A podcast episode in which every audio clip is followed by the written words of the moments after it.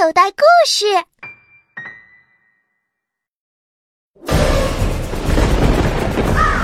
人迹罕至的深山丛林，四个探险少年在枝缠藤绕的路上艰难行走。啊，怪物会出现吗？我们跟着脚印，一定能找到他。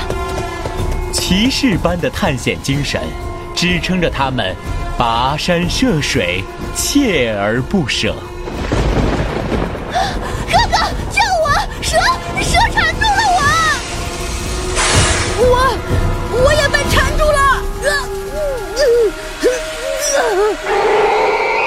是那个怪物，他救了我们。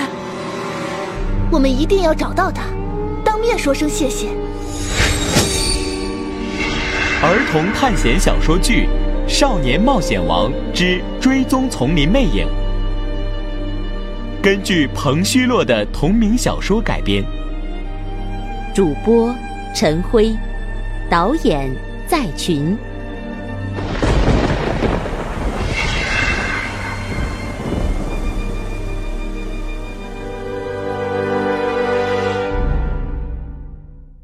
第一集。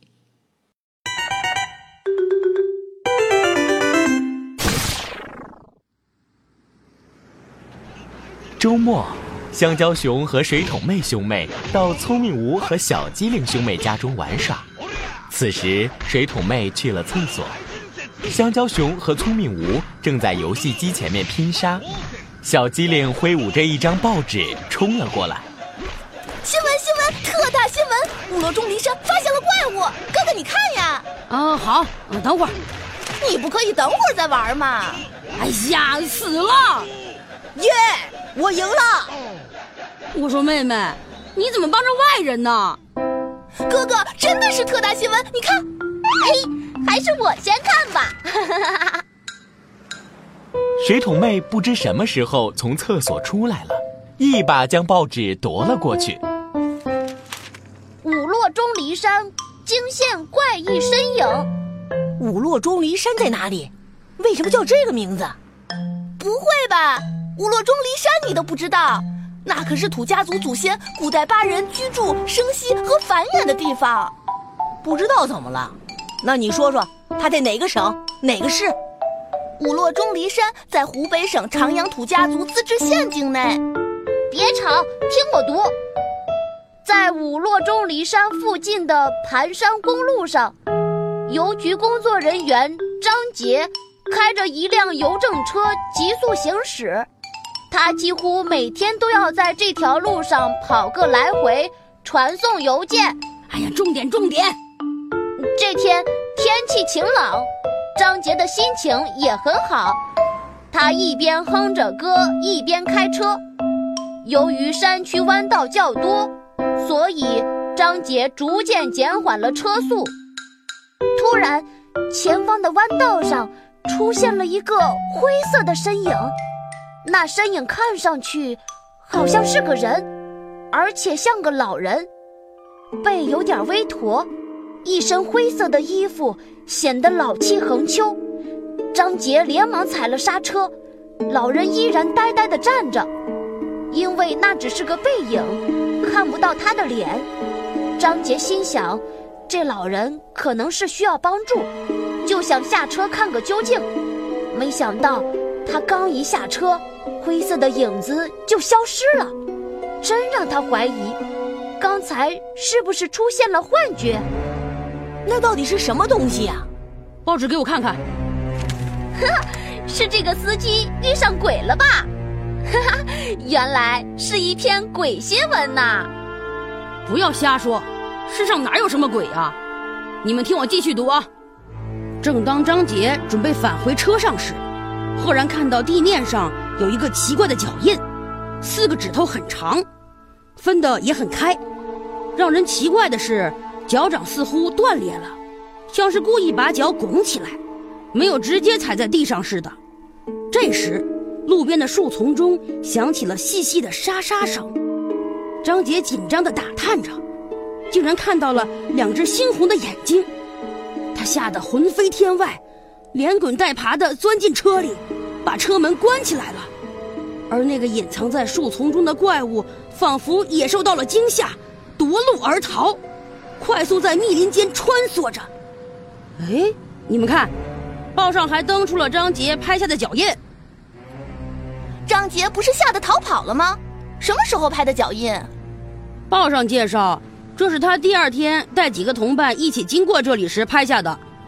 当时他向同伴们讲了自己的遭遇，但没人相信他，他就带大家一起来，还带上了相机。你看，照片很清晰。难道是传说中的野人？不会吧，我们不是与野人们有过近距离接触吗？野人的脚印绝不是这样的。会不会是一种从来没有被人发现的新物种？发现新物种哪有这么容易？部落中离山一带虽说人口分布稀疏，可也没有太多的死角，几乎每片土地都有人踏过。或许是别的地方迁过来的动物，由于它们原来的生存环境遭到了破坏，就迁到这里来了。理论上有这种可能，实际上它是从哪里迁来的？就算是迁移。也得有个迁移的过程吧？为什么在路上都没有人看到？总不会像空降兵似的突然出现在钟离山吧？我们在网上搜搜吧，说不定有更全的资料。聪明无打开电脑，在百度搜索栏里输入“钟离山”三个字，第一条就是关于那个奇怪生物的事。哎，真的有！网上说最近还有其他人。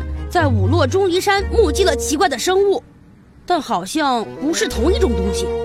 有人说是灰色，有人说是白色，有人说是直立行走的，也有人说是四肢着地前进。大家都不由得凑了过来，四颗脑袋挤在一个电脑屏幕前。聪明无拿着鼠标，缓缓地往下滚动着网页。上面介绍的正是张杰目击怪物的地方，还有周围树丛的照片。当然，这时已经没有了猩红的眼睛。真是太漂亮了，哥哥，咱们去五洛钟离山吧。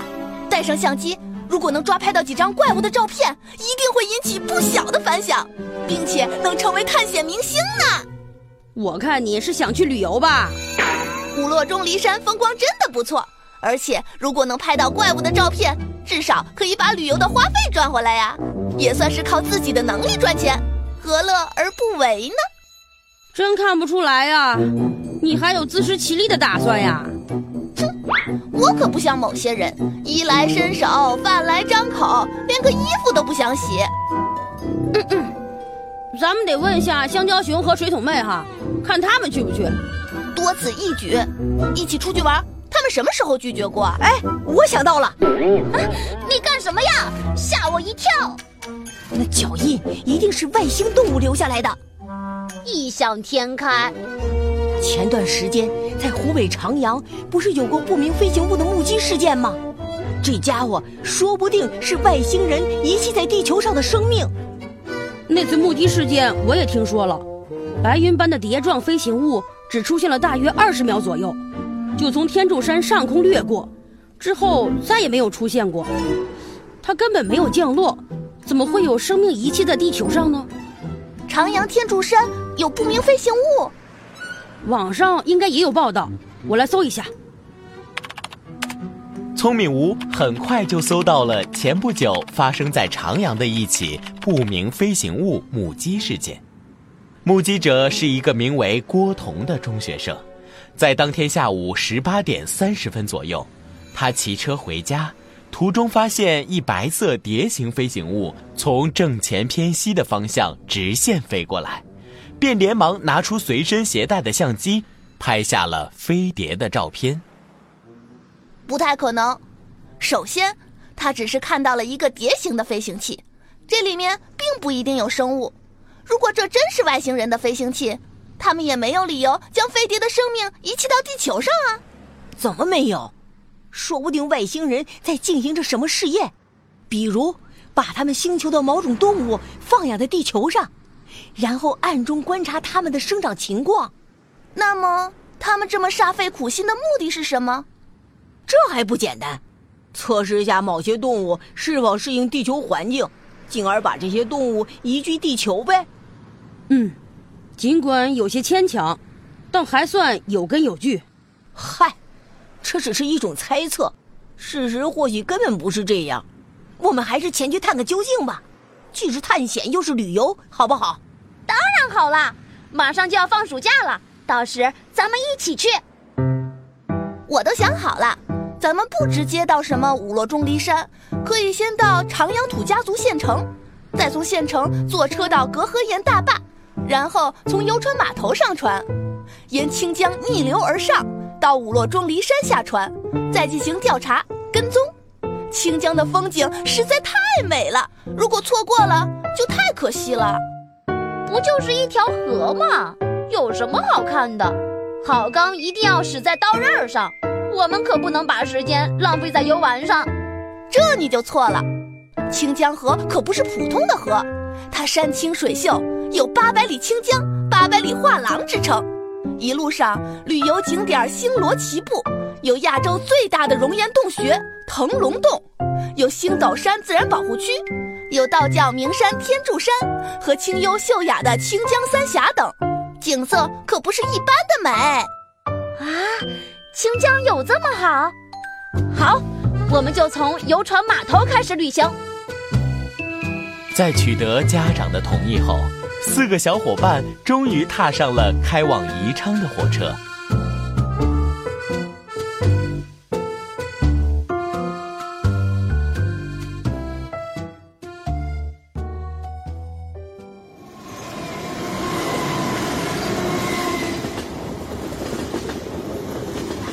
他们到了宜昌，转车到长阳土家族自治县，然后坐大巴，很快就到了隔河岩大坝。最后，小伙伴们登上了一艘只能容纳十个人的小游船，一叶扁舟飘荡在清江上，江水清澈的似画作一般，两岸峰峦起伏，青山倒映在荡漾的碧波里，又被跳动的碧波拨弄得飘飘渺渺。聪明无四人瞪大了眼睛，贪婪地打量着碧水青山。在游船的最后面，坐着一位大约四十来岁的中年男人，嘴里叼着根雪茄，默默地抽着，丝丝烟雾从鼻孔里钻出来，飘散在阴气中。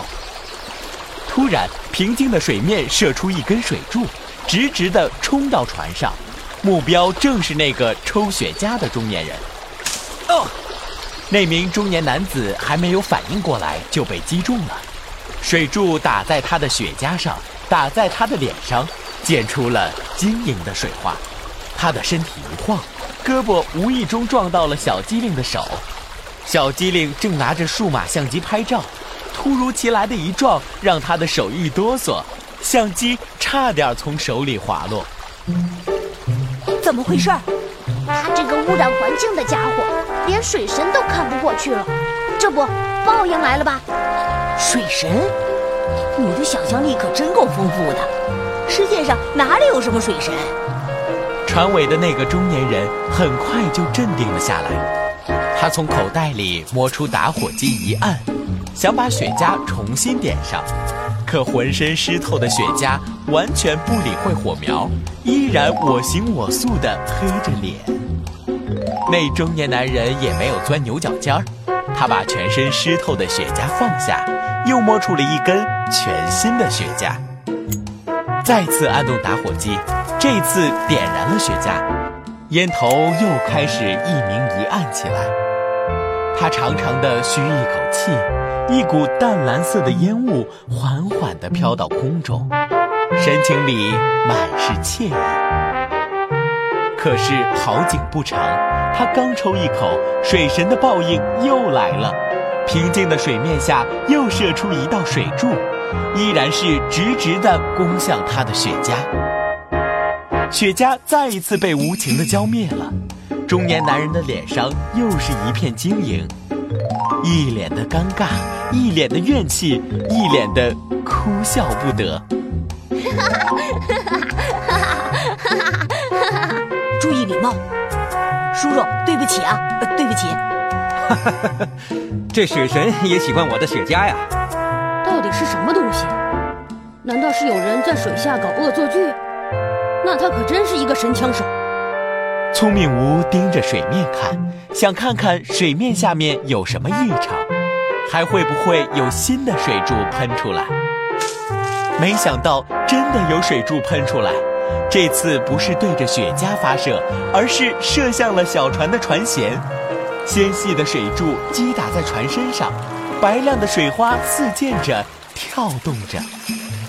天哪，这这怎么可能？水柱竟然是从一个鱼的嘴里发出的。鱼？鱼会喷水吗？它为什么要朝雪茄喷水呢？难道真的是河神派他来禁烟的？哈哈哈！哎呀，你们的运气真不错，竟然能有幸见到涉水鱼。涉水鱼？啊，这是一种非常稀有的鱼类，平时很难看到它们。动物的捕猎方式多种多样，而像涉水鱼这样可以发射水柱捕捉猎物的水生动物，几乎独一无二。捕食？难不成这涉水鱼要捕食大叔？哈，这位女生可真够幽默呀！涉水鱼使用一种喷水枪捕猎，先用舌头挤压嘴里的一个凹槽，形成一个枪管，同时啊，关闭鳃部，将水从嘴里挤出去。神奇的是，两米之内涉水鱼的射击非常准确。这个弹道专家甚至能将地球重力计算进去。对发射角度进行调整，将水柱准确地击中目标。同时啊，涉水鱼还会将一切移动或闪烁的东西当成靶子，所以啊，熄灭我的烟头也就不足为奇了。哦，原来是这样啊！他们乘船一路向前，伙伴们瞪大了眼睛，仔细地打量着，一座又一座的青山映入眼帘。又消失在视野之中。正午时分，他们到达了钟离山。本来已经有点审美疲劳了，可是当他们看到五落钟离山时，又一次被结结实实的震撼了。又浏览了一下午，还是没有看完。不过他们也不想再耽搁了，因为他们是来探险的。第二天，他们准备进入丛林寻找怪物时，在一个山脚下看到几座古典韵味的亭子。哎，前面有亭子，我们过去歇歇吧。哈哈，这些亭子竟然全部用树木就地搭建，与周围景致浑然天成。不仔细看，你们看，亭子中好像有人。是的，在其中一个亭子里。